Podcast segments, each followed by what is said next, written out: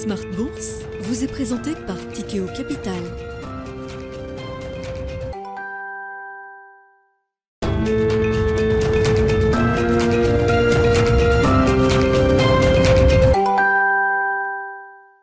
Bienvenue dans Smart Bourse, votre double dose quotidienne de marché en direct sur Bismart. Chaque jour à la mi-journée, 12h30, 13h. Et en fin d'après-midi, la grande édition pendant une heure en direct à partir de 17h. Émission rediffusée sur Bismart TV à partir de 20h. Et à retrouver bien sûr en replay sur bismart.fr et en podcast sur l'ensemble de vos plateformes. Au sommaire de cette édition ce soir, 24 heures après la publication du chiffre d'inflation euh, aux États-Unis, le marché digère un chemin de normalisation euh, monétaire qui sera peut-être encore un peu plus dur que ce qu'on imaginait aux États-Unis, peut-être également en Europe. Le marché qui euh, encaisse le chiffre d'inflation par, paru hier, qui a euh, quand même euh, amené Wall Street sur l'une des pires séances de ces deux dernières années. Hein. C'était hier avec une baisse de 5% du Nasdaq. L'Europe a plutôt mieux encaissé que les marchés américains ce, chiffre d'inflation aux États-Unis. On voit une légère baisse à l'arrivée sans doute ce soir pour les indices européens. Vous aurez le détail dans un instant avec euh, Alix Nguyen. L'Europe qui était à l'honneur aujourd'hui avec un, un moment important, solennel pour les institutions européennes et pour la Commission européenne, avec euh, le discours sur l'état de l'Union qui a été euh, prononcé ce matin par la présidente de la Commission, Ursula von der Leyen, avec évidemment un focus particulier sur la question euh, énergétique. Ursula von der Leyen a précisé, détaillé encore un peu plus le plan de la Commission pour faire face à cette crise énergétique avec différents horizons. Hein, une gestion de, crise immédiate avec des questions de liquidité pour les grands énergéticiens européens la question évidemment de la facture euh, énergétique hein, qui sera accommodée au niveau européen avec différents mécanismes qui visent à limiter notamment le prix de revente de l'électricité dite propre sur le marché à 180 euros le mégawattheure. Et puis euh, euh, l'Europe mettra également à contribution les profits des énergéticiens les moins propres en l'occurrence à travers une contribution de solidarité. L'ensemble de ces mécanismes pourrait rapporter jusqu'à 140 milliards d'euros, un chiffre qui est une estimation sans doute à, à préciser euh, dans les prochaines heures ou les prochains jours. Euh, ces montants seront redistribués aux États européens pour euh, soutenir les ménages, les entreprises et investir également un peu plus vite encore dans les énergies du futur. Pour l'Europe, la Commission européenne qui veut également commencer à réfléchir à de nouvelles règles budgétaires les règles budgétaires pré-Covid étant évidemment euh, complètement caduques aujourd'hui. Il va falloir repenser ce cadre budgétaire. C'est un long chemin qui est devant nous et la Commission commencera à proposer quelques pistes de réflexion courant octobre. Voilà ce qu'a annoncé Ursula von der Leyen ce matin à l'occasion de son discours sur l'état de l'Union. Nous traiterons ces sujets avec nos invités de Planète Marché dans un instant et puis dans le dernier quart d'heure, nous nous focaliserons sur euh, les dernières tendances euh, au sein de l'industrie ETF avec le responsable ETF d'Amundi, Arnaud ce qui sera avec nous en plateau à partir de 17h45 pour revenir notamment sur la dynamique de collecte. L'été, visiblement, marque euh, un point de rupture en matière de collecte euh, vis-à-vis des euh, produits indiciels. Et puis, on décryptera avec lui également où vont les intérêts des investisseurs aujourd'hui en fonction des différentes classes d'actifs.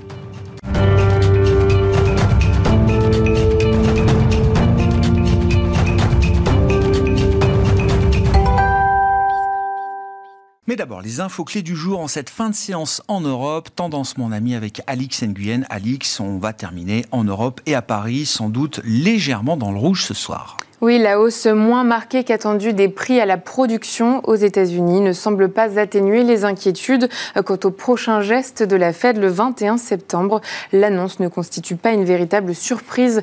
Comme anticipé, les prix à la production ont reculé de 0,1% le mois dernier par rapport à juillet et n'ont augmenté que de 0,2% hors alimentation et énergie. Et puis euh, aux États-Unis, le marché américain, Wall Street, est encore en train de digérer le choc d'hier. Oui, encore meurtri d'hier, la bourse de New York a ouvert en légère hausse après avoir accusé hier sa pire séance en deux ans. Mais comme à Paris, la tendance reste prudente. Sur le marché obligataire, les rendements des emprunts d'État se maintiennent près de leur pic. Le 10 ans américain se détend et se rapproche de ses plus hauts du mois de juin. Et puis du côté de l'actualité des entreprises, un message positif en provenance de chez Starbucks. Oui, Starbucks revoit ses prévisions de croissance à la hausse. La chaîne de café dit anticiper une croissance annuelle des bénéfices allant de 15% à 20% sur les trois prochaines années. Starbucks a aussi fait part de son intention d'investir 450 millions de dollars supplémentaires afin de moderniser ses enseignes en Amérique du Nord. Et puis du côté euh, industriel, euh, nous apprenions ce matin en zone euro que la production industrielle avait baissé plus que prévu au mois de juillet. Elle a même été euh, beaucoup plus faible que prévu, principalement du fait d'une forte baisse de la production de biens d'investissement. Elle a baissé de 2,3% sur un mois en juillet et de 2,4% en glissement annuel. Et puis un mot de l'agenda de demain, Alix. Demain, l'après-midi sera chargé aux États-Unis. Il y aura notamment les ventes au détail et l'évolution de l'activité dans les régions de New York et de Philadelphie. Tendance, mon ami, deux fois par jour, les infos clés de marché à 12h30 et 17h avec Alix Nguyen en direct dans Smart sur Bismart.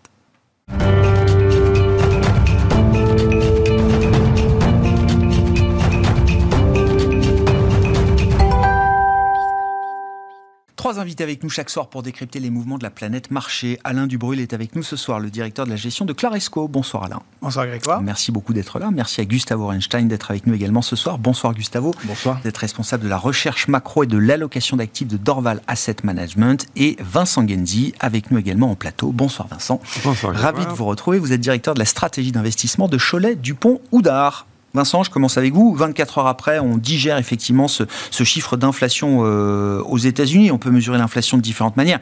Euh, on peut regarder, par exemple, l'inflation sous-jacente d'un mois sur l'autre qui progresse de 0,6%. Et c'est peut-être là le nœud du problème euh, aujourd'hui pour la Réserve fédérale américaine. quelques commentaires sur le chiffre et puis la réaction de marché. Est-ce qu'il a généré comme conséquence pour les investisseurs sur les marchés actions, euh, on l'a vu, mais également sur les marchés obligataires. Mhm. Quelles sont les anticipations désormais qu'on a de, du resserrement à venir encore du côté de la Réserve fédérale américaine? Ok. ma première remarque, ce serait tout ça pour ça. C'est-à-dire que les variations des chiffres en brut sont vraiment assez epsilonesque. Mais c'est effectivement la tendance que les marchés regardent aujourd'hui, voir si on a une confirmation du pic d'inflation et si dans les différentes composantes de cette inflation, les choses se mettent en ordre. Et si on regarde sous cet angle-là, qu'est-ce que l'on peut constater?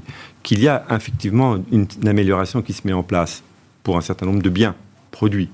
Pour l'énergie, on a vu une baisse aux États-Unis, en tout cas, hein, des prix euh, de l'énergie qui est reflété beaucoup plus facilement euh, à la pompe, par exemple. En revanche, d'autres compartiments comme euh, l'agroalimentaire, l'alimentation, tout ce qui est loyer, qui est très important dans l'inflation des services, Services de santé aussi, c'est des, items importants. on ne voit hein. pas encore ce signal. Ce à quoi, qu'est-ce qu'on peut dire, c'est qu'il faut laisser du temps au temps. Mm. L'inflation, de toute manière, c'est comme le chômage, c'est un indicateur retardé par rapport à l'économie. Donc ce n'est pas en regardant les chiffres d'aujourd'hui que l'on voit exactement ce qui s'est passé. Les chiffres que l'on voit aujourd'hui sur l'inflation reflètent un peu des tendances de ces deux derniers mois. Et donc, oui, les marchés se plaisent à anticiper et à espérer chaque fois qu'on va avoir une confirmation, une accélération du ralentissement de l'économie. Mais il faut être patient. Ça prend du temps. Mm. Ça prend beaucoup de temps. Donc moi, je crois qu'il faut euh, garder ça euh, à l'esprit. Euh, non, mais quand vous dites ça, Vincent, ça il y a l'idée quand même. alors évidemment, il y a la politique monétaire, la stratégie, mais il y a l'idée quand même qu'une partie de l'inflation et des problèmes d'offres encore peut-être qui génèrent de l'inflation vont se résorber d'eux-mêmes, si je puis dire. Oui, oui, oui, c'est évident. D'accord. on le voit déjà sur le tarif non, mais c'est bien de, le rappeler. sur les délais de livraison. et on a une expérience historique qui est la sortie de la guerre, 45, où on voit qu'il y avait aussi un excédent d'épargne colossal, des mm. consommateurs qui s'étaient précipités vers ce qu'on pouvait consommer à l'époque et il n'y avait pas grand-chose à consommer. Donc il y avait une inflation et puis l'offre avait fini par se développer, il y avait un rééquilibrage et l'inflation a fait ralenti. Mais ça prend du temps. Hein. on ne relance pas euh, toutes les entreprises euh, ou toutes les industries où on ne remet pas à niveau l'offre au niveau où il était avant euh, le Covid du jour au lendemain. Donc il faut rester patient. Mais les marchés par nature sont impatients, d'autant qu'à côté, il y en a un autre qui est impatient, c'est le gouverneur, enfin c'est le président de la Fed. Et donc, euh, effectivement, on pourrait être patient, mais on se demande si la Fed va également rester patiente ou non. D'où les impacts que ça a sur les marchés de, taux, puisqu'on a repricé effectivement 100% de hausse des taux à la prochaine réunion, et voir peut-être encore une fois 75 euh, points de base à la suivante. Le taux terminal, il était entre 3,75 et 4, il est plutôt entre 4 et 4,25. Le taux terminal, qu'est-ce que c'est? C'est le niveau auquel on peut s'attendre de la part de la Fed, une une fois qu'elle aura considéré qu'elle a fait son boulot et qu'elle n'a pas besoin de durcir davantage sa politique. On verra. Hein. Euh, je rappelle qu'il y a un an, le taux terminal de la Fed, c'était 2,5. Hein. Ah bah Donc, oui. euh, on voit que les choses Non, non, mais ont ça bien montre changé. bien l'ampleur du, du sujet. Effectivement, euh, on a une inflation Ouais, qui ouais. est sticky, hein, qui est Ouais. un peu collante, euh, et je pense que c'est malheureusement logique. Mais je suis assez confiant quand même de l'évolution des choses aux États-Unis dans un calendrier qui reste très difficile à évaluer. Donc les, les taux se sont réajustés. Les taux longs ne vont peut-être pas aller beaucoup plus haut que les niveaux actuels, parce que derrière, il y a quand même le ralentissement qui se met en place Ouais. et qui devrait euh, calmer un peu la pression sur les taux longs. Quant aux actions, la, la réaction a été très très forte.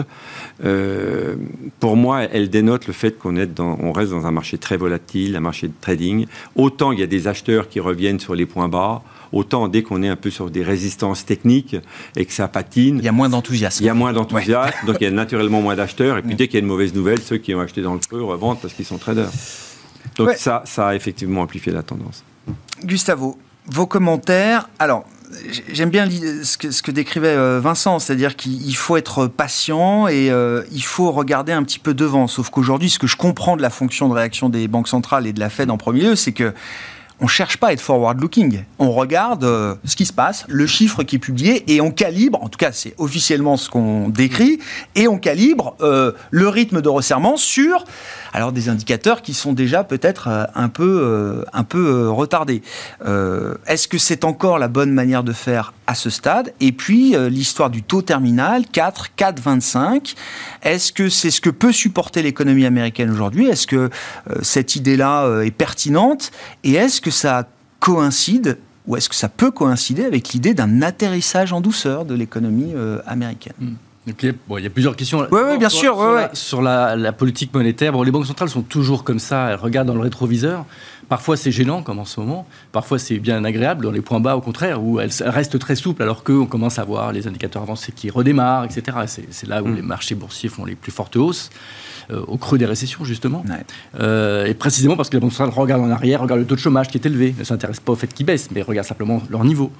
Donc cette manière de regarder toujours en arrière, c'est la norme, je dirais, des banques centrales. Et donc, euh, bon, il n'y a pas de raison, je pense qu'elles le fassent de manière très, très, très différente. Euh, ce qu'il y a sur, sur l'inflation et sa nature, c'est vrai qu'il y, a- il y a quand même pas mal de choses intéressantes. D'abord, il y a plusieurs morceaux dans cette inflation. Alors, sans parler des composantes en elles-mêmes, euh, il y a des morceaux qui sont liés à l'offre, très directement, donc liés au Covid, liés au choc énergétique. Mm. Et ça, c'est en train de s'améliorer. Vraiment, c'est très clair, ça a été, ça a été très bien dit, euh, décrit. Donc, euh, la baisse du prix du fret, euh, les délais de livraison qui, se, qui baissent, etc. Donc, cette partie-là, s'améliore. L'énergie, évidemment, qui, qui s'améliore également aux États-Unis. Et ça, c'est positif. Et le côté, l'autre côté qui dépend plus, je dirais, de la demande et du- surtout du marché du travail, des salaires, c'est notamment les services.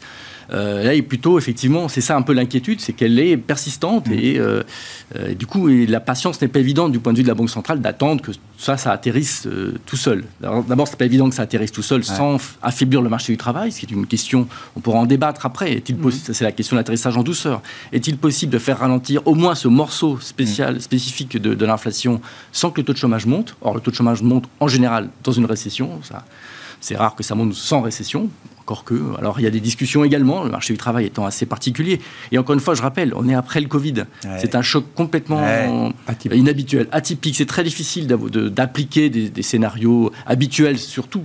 Le marché du travail est complètement atypique. On n'a jamais eu euh, autant d'écart entre euh, les, euh, les- les offres de- d'emploi, le nombre de chômeurs. Enfin, tout ça, c'est complètement euh, extravagant. C'est rare. Je, bon, je suis économiste de formation. C'est la première fois, je crois, dans Ouais. toute ma carrière que je parle avec des clients de la courbe de Beveridge. Je pense que, à part quelques gens qui ont dit le manuel avait la courbe de Philips, maintenant c'est voilà, la courbe, de Beveridge. On Mais commence à rentrer dans les, dans les arcanes du, du fonctionnement euh, des marchés, marché du euh, travail. marché du travail. Ouais. Donc on, est, on, on commence à regarder des choses euh, vraiment de, de- de détails parce que le fonctionnement du marché du travail est assez euh, bizarre en ce moment. Or, c'est important évidemment pour la, pour la réserve fédérale. Donc, je parlais de ces deux niveaux d'inflation.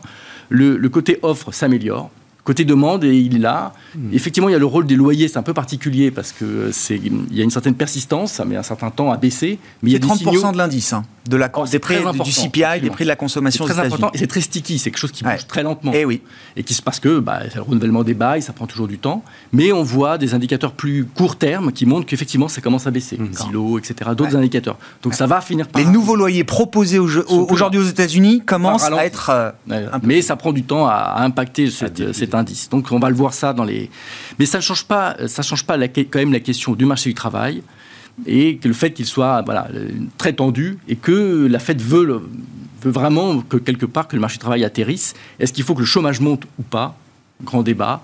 Euh, mais euh, voilà, Powell a dit très clairement, il est prêt à ce qu'il y ait quelques à milliards, à qu'il y ait un coup pour lutter contre, contre cette inflation, parce qu'elle elle, s'installe, et si elle s'installe, notamment dans l'information des salaires, eh bien on sait que c'est très difficile après de la... Ce sera plus coûteux de laisser l'inflation s'installer que de faire monter le taux de chômage jusqu'à 4, 4,5%. Ça c'est une question. Or aujourd'hui, donc le pricing, sur, ça a été dit hein, sur la partie euh, donc, des taux de la, des Fed Funds, voilà, 4, 4,25 ce qui dans le fond n'est pas si délirant. Il y a aussi une question, une question qui est complexe, c'est que ça fait 10 ans qu'on vit avec des taux très bas, et on s'est tous habitués, euh, c'est un effet mémoire, hein, on s'est habitué à des taux très bas, et, et donc 4, 4,25 ou 5, ça a l'air complètement fou. Bah non, c'est pas possible. Bah si, c'est possible.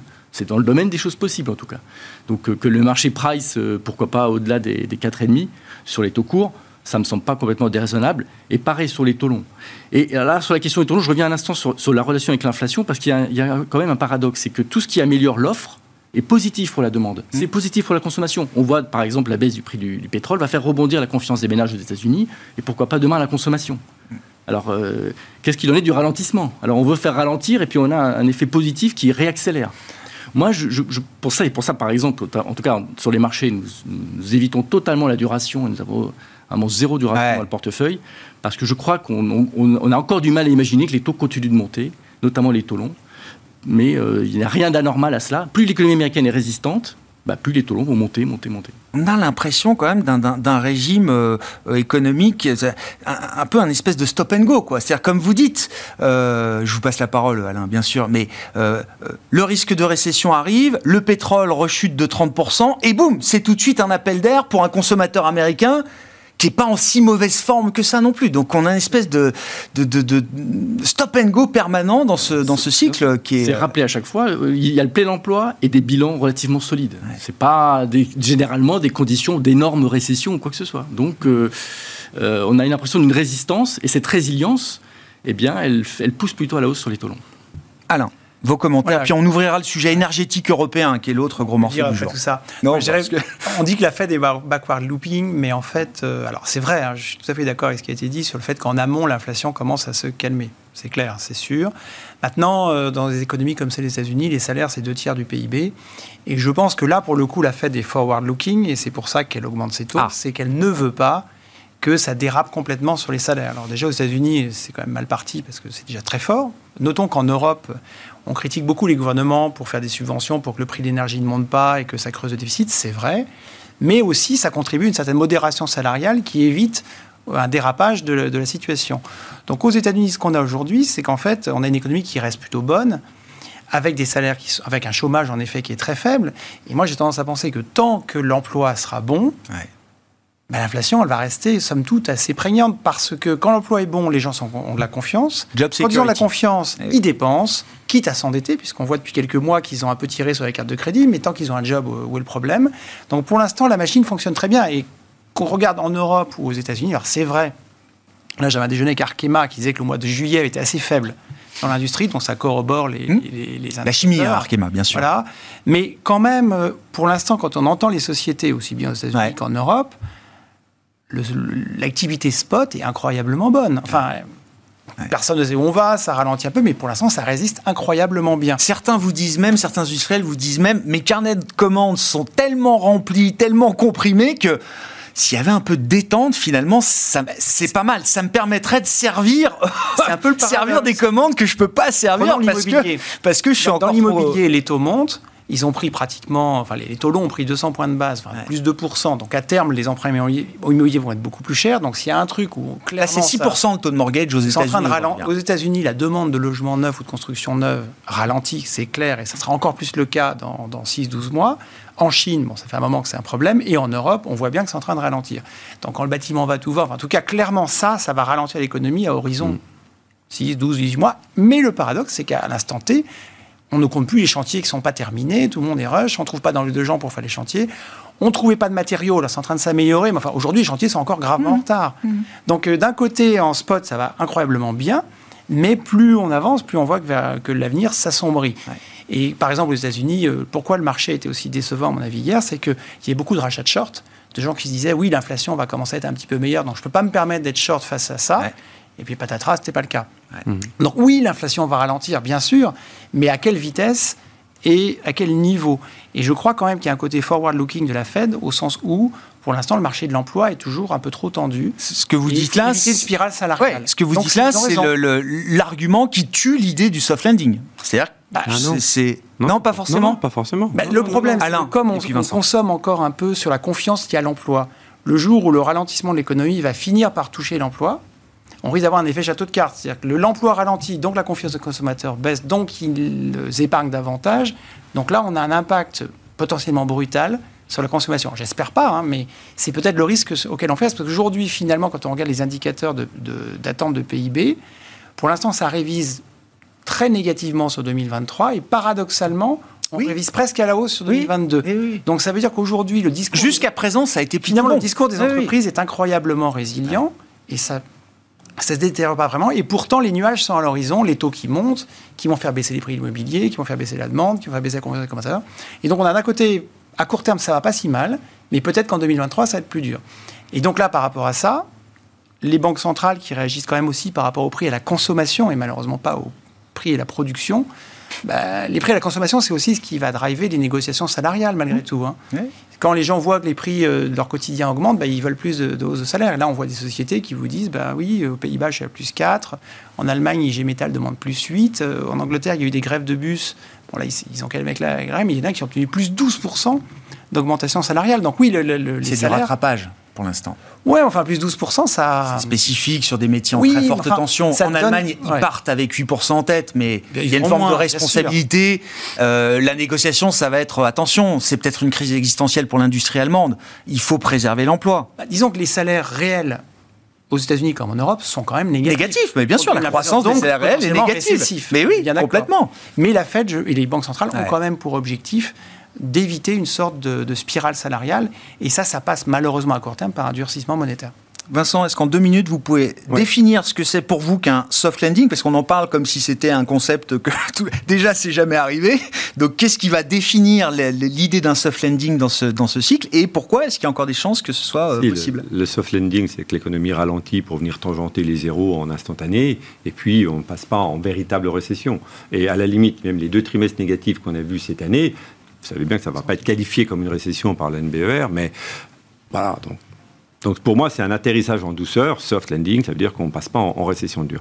Et ça veut dire que le taux de chômage ne remonte pas au-delà de niveaux euh, qui seraient délétères. Je suis, je suis, assez d'accord avec tout ce qui a été dit. Euh, la, partie très domestique américaine, elle a encore besoin d'être adoucie. C'est pour ça que la Fed, elle va continuer à monter les taux. Parce que effectivement, il y a encore une trop forte consommation, parce que les ménages sont encore à la tête de 10% d'épargne du PIB. C'est ça l'épargne excédentaire. Alors, il la consomme chaque mois, donc ça va diminuer rapidement. Mais c'est aussi pour ça qu'on ne voit pas l'économie mm. ralentir. Le, le, marché du travail qui reste très fort, c'est le, deuxième élément. Donc, la Fed a effectivement besoin d'intervenir pour ça. Euh, ceci étant, je crois que là, il faut différencier selon les pays.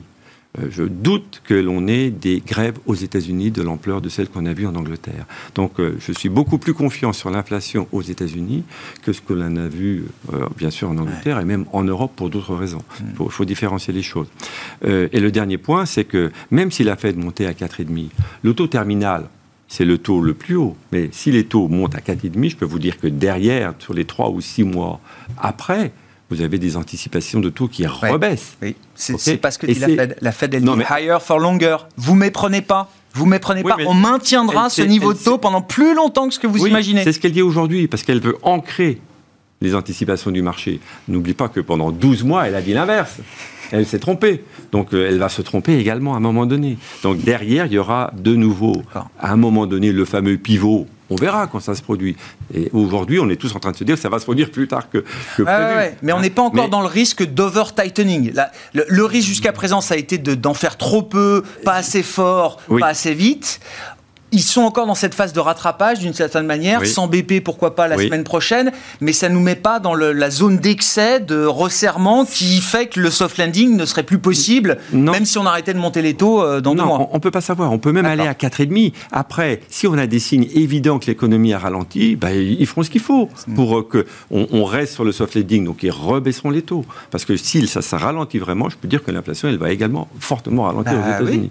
Hein, parce qu'il y en a même qui croient à la déflation. Donc, euh, donc voilà, le, côté forward-looking est quand même intéressant pour un banquier central. Euh, tout, n'est pas écrit, mais euh, je crois qu'il faut quand même. Nous, on peut se permettre de rester patient, mais la Fed aujourd'hui, je comprends qu'elle ne puisse pas être patiente parce qu'il faut calmer les ardeurs, il faut calmer la surchauffe.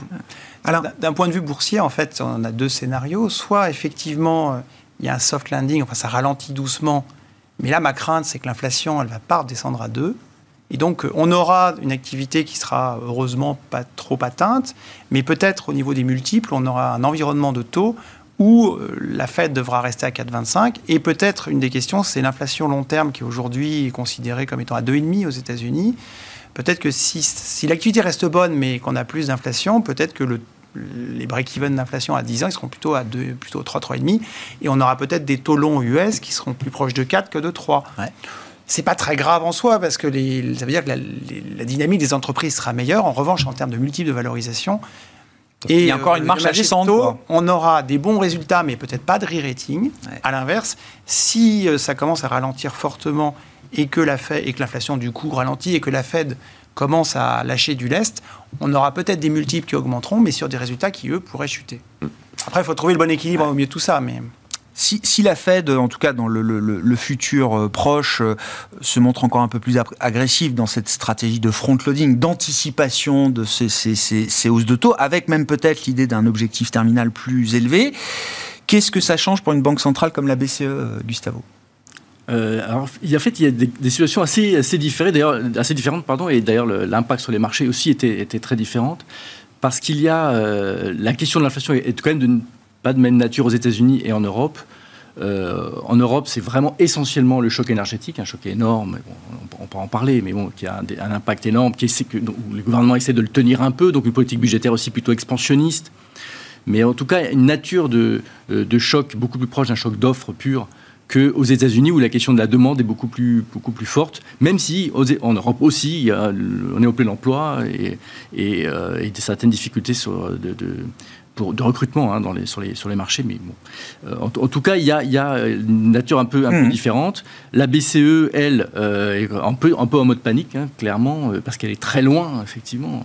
Vous visez 2 et vous allez à 10. C'est quand même pas évident de dire que ça, tout ça va s'arranger. Donc il faut forcément agir tout en sachant qu'il y a un côté offre, euh, un choc d'offres négatif, et que ça, c'est pas bon pour la croissance. Oui, parce que euh, là, en Europe, euh, autant on peut débattre du soft landing, de l'atterrissage de l'économie américaine, autant là, visiblement, il n'y a plus de doute sur l'idée d'une récession. Alors, à qualifier, quelle ampleur, quelle durée, mais l'idée quand même d'un choc de croissance négatif pour les prochains mois, trimestres, semble être une évidence aujourd'hui. Hein. Tout à fait. Maintenant, c'est la lutte à qui va faire le scénario le plus horrible.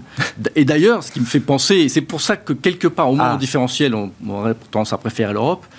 Nous, nous, pensons nous plutôt que euh, les choses seront horribles, mais moins horribles que le pire des scénarios qui, circulent en ce moment.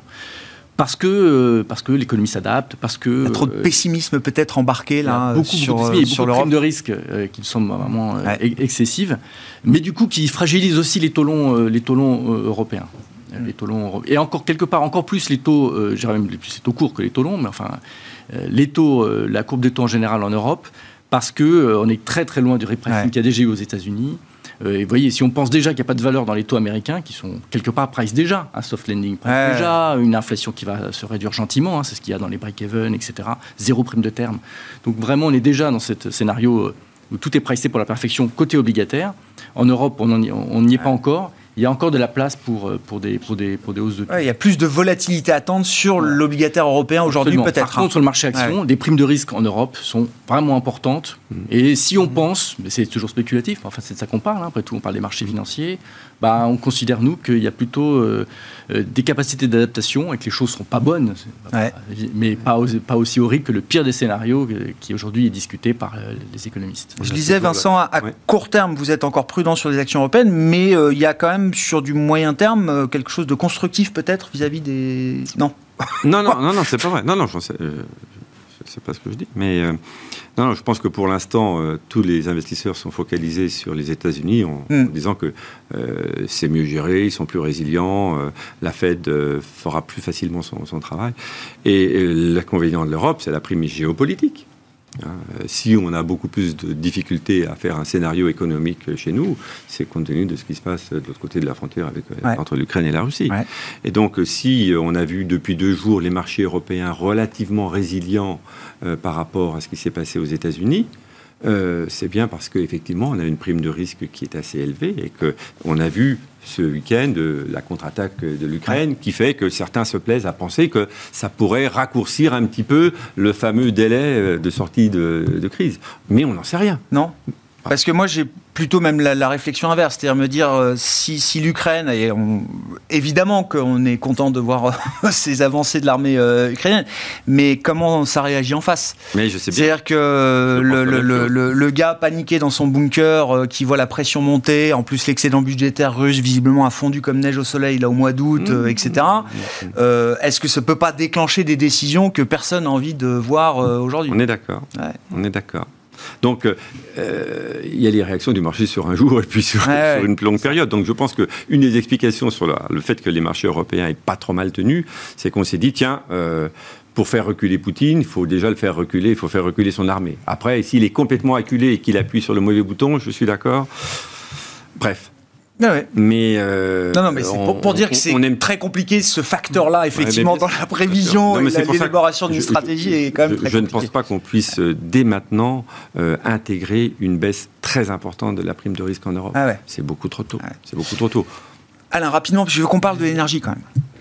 Sur, oui, après, oui, un point aussi, il faut bien tenir compte aussi dans les variations des derniers jours des marchés, des effets de change puisque en fait on a des variations du dollar qui vont être de 1 à 2% chaque jour. Et là, hier, en gros, mauvaise nouvelle sur l'inflation aux États-Unis, donc les taux vont monter plus fort, donc le dollar est rémunère, et donc certes le marché US a beaucoup plus baissé, mais le dollar a pris plus de 1,5%, ah quasiment 2% mmh. Donc quand on regarde ça en devise constante, les, mouvements sont quelque part atténués d'un côté ou de mmh. l'autre de l'Atlantique. Et puis l'autre point qu'il faut quand même garder en tête, hein, c'est que si on durcit les taux dans un premier temps, si on cherche à lutter contre l'inflation, quelque part, ça va quand même la faire baisser, toute chose égale par ailleurs, en tout cas ça va freiner, et d'autre part, quelque part, c'est malgré tout récessif, c'est comme ça, mais malheureusement c'est comme ça, et ça veut dire que du côté des taux longs, je vois pas trop, euh, plus on va vers la récession, plus euh, quelque part, euh, il faut, c'est dur au niveau des taux courts, mais on peut pas envisager un scénario plutôt récessif dans lequel les taux longs partiraient en vrille vers le haut. Mmh. Ce qui veut dire que la question aujourd'hui, c'est pas tellement quel niveau vont atteindre les taux longs, mais à partir de quand ça monte plus. Parce que dès que les taux longs se stabilisent à peu près, D'abord, dans le monde obligataire, on a ce qu'on n'avait pas depuis 10 ans du rendement. C'est-à-dire que si les taux ne bougent plus, on a des rendements qui sont assez sympathiques, même sur les emprunts d'État. Donc, dans un environnement de croissance molle, on ne sait pas trop où on va, on peut avoir de la rémunération sur l'obligataire. Le seul problème, c'est qu'aujourd'hui, on n'ose pas en acheter parce qu'on a peur de perdre si les taux continuent à monter. Mais le jour où ils commencent à plafonner à peu près, c'est quand même une catégorie d'investissement euh, qui, se regarde. C'est la mmh. première chose. Et deuxièmement, sur les multiples de valorisation des actions, bah, au niveau de taux actuel, ou peut-être qu'on peut les envisager une fois qu'ils ont monté un petit peu les taux longs, on est encore sur des multiples qui sont pas ah chers du tout. Donc à partir du moment où on se dit les taux, ça commence à se calmer parce que l'économie ralentit, sauf landing ou hard landing, c'est la question, mais à partir du moment où les taux ne montent plus trop, il y a quand même des valeurs dites de qualité. Celles qui ont été massacrées au premier semestre juste par effet de taux, qui peuvent se regarder. C'est vraiment le, oui, cette histoire de visibilité. À partir du moment où on a un peu plus de conviction, de certitude sur euh, voilà, le, niveau euh, de la courbe et des taux, on peut revenir euh, plus convaincu sur, sur certains dossiers. plan d'urgence énergétique, quand même, quelques commentaires. alors, je rappelle les quelques grandes lignes. Hein. L'urgence, déjà, alors il y a cette histoire de risque de crise de liquidité pour des énergéticiens en Europe. Hein. On parle quand même de montants importants. Donc, voilà, est-ce qu'il y a un sujet de ce point de vue-là? Est-ce qu'il est correctement traité aujourd'hui? Aujourd'hui.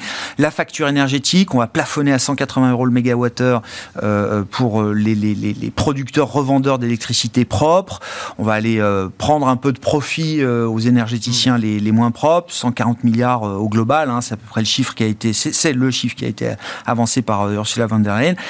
à terme, casser évidemment la domination du gaz dans la formation des prix d'électricité en Europe, soutenir le développement de l'hydrogène. Je le note parce que c'est pas anecdotique, c'est un pari fort qui est fait aujourd'hui par l'Union européenne et pas plusieurs États européens, France, euh, Allemagne euh, notamment. Hein, l'hydrogène, c'est le gaz du futur, nous disait hier le chancelier euh, allemand. Et puis il y a la question des règles budgétaires, mais sur la partie énergétique, là, Gustavo, les intentions sont bonnes, les propositions sont pertinentes? Si déjà on se limite à commenter ce. je vais rester prudent parce que je suis loin d'être ma spécialité, euh, la, politique énergétique et vraiment le. Ce que, je note simplement, euh, c'est euh, bon d'abord que l'Europe effectivement fait fait pour une fois, et ça on a tellement critiqué à travers des années, mais elle se retrouve au centre, depuis le Covid d'ailleurs, au centre de, des, politiques européennes, et donc ça c'est quelque chose au moins quand on est un Européen convaincu de plutôt positif en termes d'image et en termes de, son rôle. Euh, deuxième chose, bon, bah, je parlais de la politique budgétaire tout à l'heure, mais en règle générale, en Europe, contrairement aux États-Unis d'ailleurs, en Europe, elle, est, elle, reste expansionniste, elle va rester expansionniste, et que la réponse face à tous ces, à tous ces défis, euh, incluant donc la, transition euh, les questions climatiques et la transition énergétique, eh bien, c'est des plus grands plans de relance. Et que donc, il y a là, en, termes macroéconomiques, mais également en termes sectoriels, un endroit où, effectivement, il y a une relance, il y a des plans, il y a de la visibilité. Et Next Gen EU déjà est loin d'avoir été consommé. Hein. Je veux dire, on est, on n'a pas vu encore tous les effets de ce plan. Hein. Cette, banque d'investissement, donc il y, a, quand même beaucoup d'argent de, qui se, se, dirigeait dans cette, dans cette direction-là, et donc euh, voilà, cette relance verte toujours continue. Et donc là, c'est toujours un thème, en tout cas, d'investissement, des entreprises qui peuvent en bénéficier, qui, euh, qui, nous, semble, qui nous semble intéressant. c'est à la hauteur des enjeux. Enfin, il y a une réponse qui est. Euh, bah, il semblerait en tout cas que le choix, ça n'est face à toutes ces, difficultés, le choix a été fait de plutôt faire voilà, de la croissance verte, certes, mais de la croissance et des choix de, de dépenses plutôt que d'énormément de, de, choix de la décroissance, qui aurait pu être aussi hein, un choix hmm. d'économie. Ce n'est pas vraiment ce qui a été choisi. Qu'est-ce qui vous intéresse dans ce, ce, plan d'urgence euh, énergétique D'abord, c'est un sujet quand même qui est assez complexe et la façon dont ça va s'appliquer concrètement euh, reste à voir. Moi, je pense que c'est des vœux pieux et que c'est globalement du bullshit. Vous pensez que tout ce que je viens de dire là, ça, ça, verra pas le jour? Non, c'est pas ça. Ah. Non, ce que je veux dire par là, c'est qu'en fait, que là, vous... non, ce que je veux dire par là, c'est qu'en fait, euh, quand il n'y a pas assez d'énergie, euh, on ne peut pas faire grand-chose. On, peut, on prétend qu'on veut plafonner le prix auquel on va acheter le gaz russe, mais s'ils sont pas... Alors le gaz, non, je crois que pour l'instant... Euh, ouais, ouais, Ça, c'est des vœux pieux, globalement. Euh, si le prix leur convient pas, ils nous en vendront pas. Alors, par exemple, on dit plafonner le renouvelable à 180 euros du mégawatt. Très bien. Enfin, on oublie que la plupart des contrats de renouvelables depuis 10 ans sont des contrats subventionnés dans lequel les gens étaient bien contents de s'engager à vendre à 120, 100, 600, puis 400, 200, puis 120. Donc en réalité, les producteurs de renouvelables, leurs prix sont capés depuis longtemps, et c'est pas nouveau. Alors c'est uniquement les unités marginales qui seraient éventuellement mises en place aujourd'hui, mais en fait, c'est très incantatoire de dire ça, parce que la réalité, c'est que le renouvelable, il est déjà vendu à un prix défini depuis très longtemps, parce que ce prix était subventionné. Mm, mm. Et donc, le débat qui était en France, c'était de dire, aujourd'hui, finalement, les, producteurs de renouvelables vendent à un prix garanti historiquement supérieur, mais aujourd'hui inférieur au prix de marché.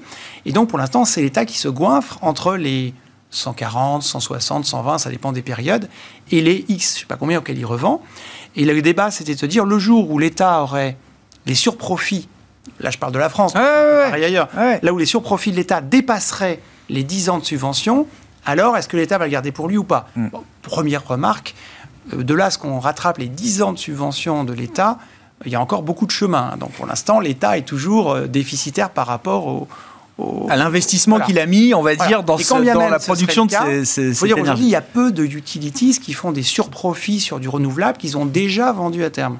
Donc je vois pas trop le, ce que ça apporte de nouveau. Moi, le seul point que je retiens du, de tout ce qui se dit en ce moment, c'est que le marché est très très stressé par les prix du mégawatt électrique, hmm. qui, bon, dans le marché euh, de spot, a toujours évolué de manière très erratique Et par moment, dans, dans les grands froids d'hiver, il y a des jours, on est à 1000, 4000 euros du mégawatt. Rappelons que c'est que quelques heures par an et c'est sur quelques unités marginales. Donc là, ce que, le, ce que j'ai bien compris, c'est qu'on a dit oui, on ne dépassera pas 4000 euros du mégawatt, ce qui est déjà énorme. Mais enfin, c'est une façon de dire finalement, pour éviter que le mécanisme de formation des prix, qui est l'unité marginale de production, pour éviter d'arriver par moment à des niveaux délirants, on va dire on plafonne. Et en au-dessus de ce prix, on contingente, c'est-à-dire on force la baisse de la consommation. Mais de certaine façon, si le marché était efficient, cette baisse, elle serait naturelle. C'est-à-dire que les jours de grande alerte, comme il y en a- je crois qu'on va avoir des alertes éco-watt cet Oui. hiver, les jours où il faut faire très attention, le problème c'est que tous les, chez, chez vous, on vous dit pas le, ce soir vous allez payer votre kilowatt euh, 20 fois le prix normal. Ça passe pas comme ça. Donc une façon, parce que ce serait trop complexe, donc une façon de calmer le, le prix marginal sur les prix de gros, Mhm. c'est de dire bah, au-delà d'un prix, on s'arrête et du coup là, c'est une façon de forcer la consommation à la baisse. C'est pas idiot d'une certaine façon, parce qu'on peut à ces prix-là, en effet, tous faire des efforts.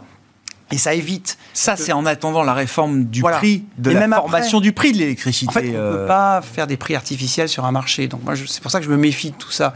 ah. Qu'on limite le, le truc pour le consommateur, je veux bien, mais ça reste des trucs assez artificiels. En revanche, qu'on joue pour éviter qu'on ait des prix spot qui arrivent sur des niveaux délirants qui font peur au marché, ça, je pense, c'est une bonne idée. Parce qu'à ces prix-là, de toute façon, si tout le monde les payait en moyenne et non en marginal, la demande s'effacerait. Notons aussi que sur toutes ces questions, on a quand même une grosse destruction de demande. Chez les particuliers qui n'ont pas vu la hausse des prix, on en a un petit peu parce qu'on sensibilise les gens. Mais les Et surtout les industriels, Ouais, ouais, ouais. déjà, de toute façon, sans... Monsieur Marché a fait son effet. À ces prix-là, gens avant même l'histoire de la guerre ukrainienne, il y a quand même aussi des plans de Ah oui. sobriété qui étaient euh, réfléchis, voire mis en place dans certaines entreprises et certaines industries pour aller vers le neutre carbone, etc., qui sont des objectifs que tout le monde a en tête. Par exemple, dans l'azote, les, les engrais azotés, il y a pas mal d'usines européennes qui se sont arrêtées parce qu'à ce prix-là, Ah ça oui, vaut oui. plus le coup. Oui. Du coup, les agriculteurs vont plus avoir assez d'engrais pour l'année prochaine, donc ça peut peser. Donc, les- aussi l'effet. Quand on pense à la récession ou à la- au ralentissement économique, il y a deux volets. hein. Il y a le fait moindre demande de consommateurs qui doivent se serrer la ceinture, mais aussi des gens qui vont arrêter de produire Mais parce que ça sûr. vaut plus le coup. Oui, oui. On prenait l'exemple de gens qui n'allaient pas ramasser leurs poires parce que les mettre dans le frigidaire à 800 les euros, conserver 800 euros Ouais. du mégawatt, ça vaut pas le coup. Ouais. Donc là, vous peut-être trouver un mécanisme de prix moyen plutôt que de prix marginal pour faire en sorte que les poires soient ramassées. On ça, n'a pas vu sens, encore euh, le bout de ces effets en cascade euh, générés par cette crise énergétique. Sur, sur le, le plan européen, Ouais, Qu'est-ce que je peux dire en complément euh, C'est que ça ne va pas empêcher le- de courir le risque de, de- de- de rupture d'approvisionnement cet Ouais. hiver. Euh, il n'y a que si on se serre un peu la ceinture qu'on y arrivera un petit peu plus. Enfin, en ce qui nous concerne, si EDF arrive à réparer un peu plus vite ses centrales, ça ira mieux. Mais c'est pas tellement ça l'objet. L'objet, c'est effectivement la, vérité des prix, comme euh, vous l'aviez très bien exprimé. Donc, euh, il faut à tout prix que l'Europe vive sur un nuage et qu'elle devienne beaucoup plus pragmatique dans les mécanismes de fixation des prix pour éviter des fluctuations dans tous les sens et pour éviter que des producteurs s'arrêtent, arrêtent leurs usines parce que pendant euh, 15 jours, on voit les prix qui, qui explosent. Le, le risque de pénurie, c'est déjà enquiquinant, mais si en plus on a des dysfonctionnements, parce que qu'est-ce que l'on a vu à l'occasion de cette crise? C'est le dysfonctionnement de l'Europe. Le dysfonctionnement de l'Europe, les règles que l'Europe met en Ah. place, qui font que euh, quand tout va bien, c'est parfait, mais quand la Russie ne va plus bien, bah, Oui, oui, oui. euh, voilà, on est dépendant. Ça fait Euh, des mois les a- que, les alertes sont lancées sur l'unité marginale au gaz qui fixe le Hein prix de l'électricité pour tout le monde. Ça, on le sait, c'est pas nouveau. La France oui, a été même pionnière en la matière. vrai, Les avertissements de Bruno Le Donc, Maire j'accueille datent avec- de plusieurs mois en arrière. hein. Moi, j'accueille avec beaucoup de plaisir tout ce qui se passe. J'espère qu'on Ouais, ira jusqu'au bout et je pense qu'on va aller jusqu'au bout parce que l'Europe, elle a un défi. Elle, elle a intérêt à se crédibiliser vis-à-vis de ses électeurs. Et donc, euh, commencer à adresser le problème européen de ce point de vue-là, c'est plutôt positif. Quant à l'hydrogène, euh, on a intérêt à avoir beaucoup de centrales nucléaires, hein, parce que sinon, on n'arrivera pas à produire l'hydrogène nécessaire. Donc, je suis absolument certain que ce sera notre futur combustible, mais de grâce, faisons les choses au bon rythme. Le problème de l'Europe aujourd'hui, c'est qu'il y, a des- il y a des politiques qui sont euh, beaucoup trop volontaristes et beaucoup trop va- dogmatiques. alors là, ça va trop vite maintenant. Les budgets, mais bien les budgets ne sont pas va dépensés. mais les budgets sont Ben pas dépensés. oui, Le dernier, Bon. appel, le dernier appel d'offres de la Creux, la commission de l'énergie, là où ils ont recyclé euh, Emmanuel Vargon, 800 mégawatts proposés, 350 demandés en solaire. C'est sûr. Pourquoi? Et en plus, Il ils ont été 50, demandés dans des zones comme l'est de la France, c'est pas là où il y a le plus de soleil, parce que les- on ne retrouve pas d'endroit, on ne trouve pas d'autorisation. Il y a un énorme frein. Il faut libérer tout ça. Je citerai les résultats du dernier Eurobaromètre d'Eurostat qui a été publié, je crois, il y a quelques semaines, qui montre que l'adhésion au sein de la zone euro à l'euro par les citoyens est au plus haut historique, à 80%. Bah Niveau qui n'a jamais été atteint dans cet eurobaromètre qui suit donc l'adhésion, le, le- le sentiment des euh, citoyens européens vis-à-vis de l'euro en tant que devise, euh, j'entends. Merci beaucoup, messieurs. Merci d'avoir été avec nous euh, ce soir en Merci, plateau. Grégoire. Alain Dubrul, Claresco, Gustavo Orenstein, Dorval Asset Ma- Management et Vincent Genzi, Cholet Dupont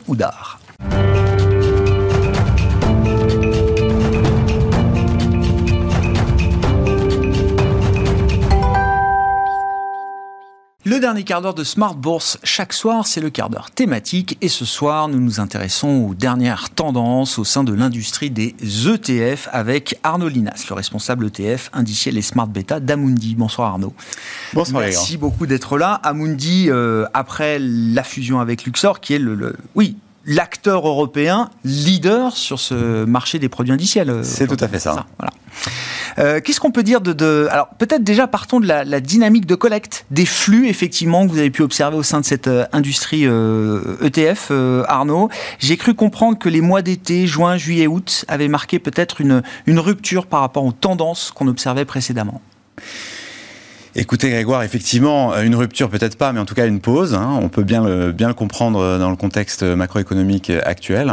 Euh, on a eu un début d'année en fanfare, euh, avec un mois de janvier record, euh, plus de 25 milliards de collectes sur le marché des ETF européens, euh, avec des prises de position très fortes sur des thèmes comme l'inflation, les, les valeurs euh, value, euh, les matières premières aussi.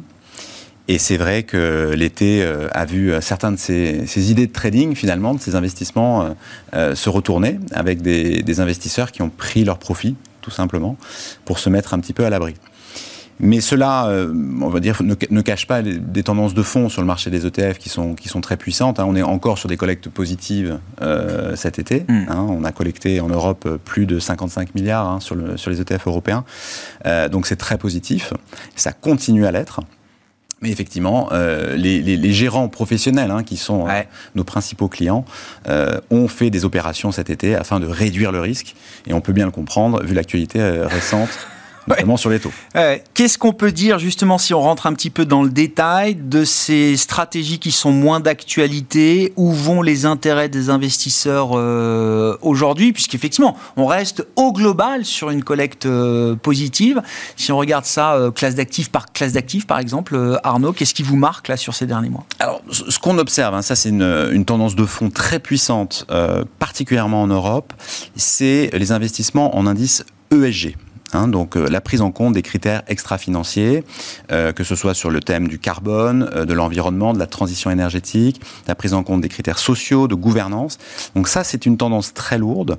Les allocataires d'actifs transitionnent, hein, euh, font des rotations de portefeuille, c'est-à-dire sortent des indices traditionnels Ah oui, que nous connaissons tous pour aller vers les versions ESG.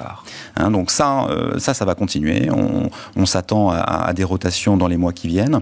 Et ça, c'est neutre, j'allais dire, pour les allocataires. hein. Ça, c'est neutre. Ça, c'est neutre. Euh, on va dire que ça, c'est un delta positif en termes, en tout cas, de d'inventivité, de créativité, d'innovation. Mais c'est neutre en termes de flux.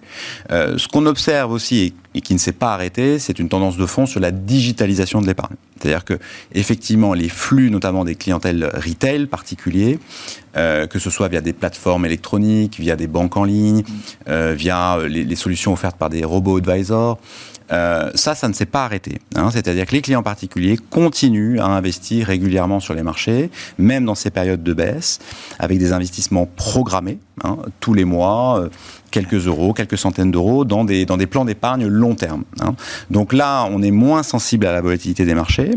Euh, pour le moment, ces, flux ne se sont pas taris, et on espère que, ça- va continuer. En tout cas, nos discussions avec nos distributeurs montrent qu'il y a énormément d'intérêt pour des solutions à base d'ETF, hein, euh, donc d'allocation d'actifs à base d'ETF. Et donc ça, on, on s'attend à ce que ça continue. Et ça, c'est un phénomène vraiment mondial. hein. On l'observe partout, en Asie, en Europe, aux États-Unis. Et, et ça, c'est intéressant, là, cette partie euh, retail que vous décrivez, euh, Arnaud. Ces programmes d'investissement sont liés à la préparation de la retraite C'est ce qui guide aujourd'hui euh, euh, ces programmes d'investissement chez les épargnants euh, particuliers? Oui, essentiellement la préparation de la retraite, hein, avec une prise de conscience aussi dans un, certain nombre de pays que les, les, systèmes de retraite vont devoir être compensés ou en tout cas complétés par une épargne individuelle. Ah hein. C'est le cas depuis très longtemps en Allemagne. ça devient de plus en plus le cas, notamment dans des pays d'Asie. On peut citer Hong Kong, on peut citer Singapour. ça viendra, on, on, on le pense, dans les pays euh, plus latins. Euh, donc ça, c'est vraiment des investissements long terme. C'est puissant hein, comme driver la retraite quand même. Euh. c'est très puissant. Euh, et effectivement, bon, bah, les, ETF ont un avantage majeur. cumulés sur 20, 30 ans, effectivement, des, des, points de base de, de frais, cumuler les intérêts composés, bon, ça commence à faire effectivement des, des, des économies substantielles. Donc c'est une tendance de fond. Vous avez aussi des, distributeurs qui proposent des investissements plus moyen terme pour préparer des projets d'investissement les études des enfants, l'acquisition euh, d'un bien immobilier. Là, on est sur des horizons de 5 à 10 ans. Et effectivement, on peut mettre en place des programmes d'investissement qui correspondent au financement de ces projets-là. Hmm au-delà du, alors je, reprends euh, le, verdissement des portefeuilles et des allocations des, clients euh, professionnels, euh, institutionnels. Au-delà de ce travail de verdissement, effectivement, qui est une tendance lourde, au moment où on se parle, au regard de la, conjoncture, où vont leurs intérêts? Visiblement, les stratégies de début d'année ne sont plus adaptées à l'environnement actuel. Qu'est-ce qui euh, les intéresse dans l'environnement euh, actuel en termes de classe d'actifs, euh, en termes de zone géographique alors on a, on a, on a quelques tendances de fond hein, qui sont qui sont marquées. Effectivement, les actions européennes sont sont en sont en repli. Hein. on, a des sorties importantes qui ne sont pas compensées par par les investissements dont, dont, je vous ai parlé. En revanche, effectivement, dans l'environnement de taux actuel, on a des investissements dans le fixed income, que ce soit sur les taux euros, les taux US, sur des maturités plus courtes. Euh, mais dans lequel euh, aujourd'hui on peut offrir des rendements qui sont effectivement significatifs, 2%, 3%. Euh, on a aussi, et ça c'est intéressant de le noter, observé que sur le marché du crédit, euh, investment grade. Aujourd'hui, la totalité des flux se font sur des indices crédits de type ESG. Hein. C'est-à-dire qu'il est aujourd'hui, quand, le, quand les acteurs rentrent sur le marché du crédit, ça devient maintenant une, une, nécessité pour eux de prendre également en compte ces critères extra-financiers, parce qu'ils jugent qu'en fait, ça permet d'ajouter une sécurité probablement en termes de, en termes de risque sur des critères, sur des, sur des critères nouveaux. Et ça, c'est nouveau. C'était déjà une réalité sur les marchés actions, mais sur ces produits taux sur la partie crédit, c'est quelque chose de nouveau? On va dire que c'est particulièrement, c'est particulièrement fort. Euh, si, on, si, on, si on regarde le, le, marché des ETF euh, non ESG, on est, on est sur, des, sur des flux nuls ou, négatifs. Hein. Donc vraiment, on, quand, le, quand, les acteurs rentrent sur le marché du crédit aujourd'hui, ils le font via ces indices ESG. Parfois, même pour les, les investisseurs les plus convaincus, ils vont aller acheter des green bonds, hein, alors qu'ils financent directement euh, la, la, transition énergétique. Ça, c'est un marché qu'on a vu naître il y a maintenant 5 ans, qui était confidentiel au début et qui aujourd'hui est un marché euh, est un marché sérieux, liquide. Euh, donc là, on est vraiment sur le financement concret de projets de transition. Hmm. Un mot des émergents parce que j'entends, et je fais le point avec des, spécialistes comme vous de l'industrie ETF, euh, e c'est euh, visiblement quelque chose qui se répète mois après mois. Les émergents continuent de collecter. Les ETF qui euh, permettent de répliquer des performances, actions ou crédits dans les émergents, continuent de, collecter, alors que quand on discute avec des économistes, bon, la situation des émergents peut paraître fragile sous certains aspects, à commencer par la situation chinoise. Est-ce que vous confirmez ce flux de collecte et comment on l'explique? Arnaud c'est vrai que c'est surprenant, Grégoire. Normalement, dans, ces périodes de repli, euh, euh, les émergents souffrent en premier. Euh, c'est pas ce qu'on observe. On observe des flux importants sur, le, sur les equity émergentes. Euh, on peut distinguer cependant deux idées maîtresses. Déjà, la Chine a un statut particulier. Hein, C'est-à-dire que historiquement, on voyait le, monde des émergents comme le monde des briques. Hein, vous vous souvenez ce terme? Brésil, Russie, Inde, Chine. Aujourd'hui, on voit la Chine d'un côté et les émergents ex-China, hein, en dehors de la Chine, euh, de l'autre. Donc déjà, c'est devenu euh, une, une, allocation plus binaire entre ces deux, entre ces deux zones. Effectivement, je, pense que la Chine profite encore et, va continuer à profiter d'un élément, technique. C'est-à-dire que le, marché chinois représente aujourd'hui dans les indices mondiaux, euh, les grands benchmarks mondiaux, une part qui ne correspond pas à sa taille en termes de, de, market capitalisation. donc on sait que les, fournisseurs d'indices vont, dans les années à venir, augmenter, probablement augmenter le poids de la Chine. Et mécaniquement, cela, cela attire des capitaux euh, sur, sur la Chine. Tous les investisseurs benchmarkés sont obligés de se mettre au niveau du benchmark. Exactement, exactement. Euh, quand la, Chine ne représente pas encore dans les indices son, poids naturel, qui ah correspondrait à sa taille. Euh, et ça, ce phénomène de convergence amène des flux mécaniquement. On peut d'ailleurs s'attendre à ce qu'on ait un phénomène un peu identique sur, euh, l'Inde, hein, qui suit derrière, euh, notamment avec des interrogations sur la rentrée de l'Inde dans les, dans les grands indices euh, fixed income. Ah oui, l'Inde va suivre évidemment le chemin de la... Parce que cette histoire de repondération de la Chine dans les indices c'est quelque chose que tout le monde connaît, j'imagine, dans la communauté des investisseurs. C'est quelque chose qui est identifié, flagué, comme on dit. L'Inde, c'est peut-être le prochain euh, chemin, euh, d'une certaine. Exactement. Euh, effectivement, il y a des interrogations dans l'industrie pour faire rentrer l'Inde dans les grands indices ah obligataires. Hein. L'Inde n'est pas présente aujourd'hui. Et ça, ça va amener naturellement, naturellement des flux. Ensuite, pourquoi on observe des flux sur les marchés émergents? Je pense qu'il y a aussi un effet matière première. Euh, notamment certains de ces pays, on peut penser au Brésil qui naturellement profitent hein, euh, de la crise énergétique actuelle. Donc là, on peut s'attendre à ce que ce soit, on va dire, plus tactique, plus, euh, plus temporaire. Merci beaucoup Arnaud de nous éclairer sur ces tendances. Alors il y a les tendances de fond lourdes et puis les tendances peut-être plus conjoncturelles aujourd'hui qu'on peut observer à travers l'industrie ETF. E Arnaud Lina, c'était avec nous l'invité de ce dernier quart d'heure de Smart responsable ETF indiciel et Smart Beta d'Amundi.